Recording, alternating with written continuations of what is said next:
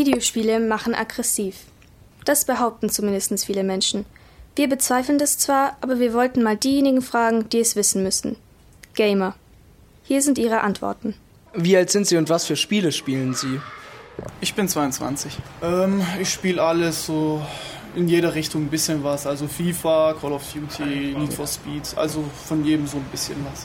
Ich bin 23. Ich spiele schon regelmäßig, ja. Es kommt jetzt drauf an. Ich spiele einerseits auch auf der Playstation Spiele, aber auch auf dem Nintendo. Ja. Hey, Action, Abenteuer und Horror vielleicht, ja. 33.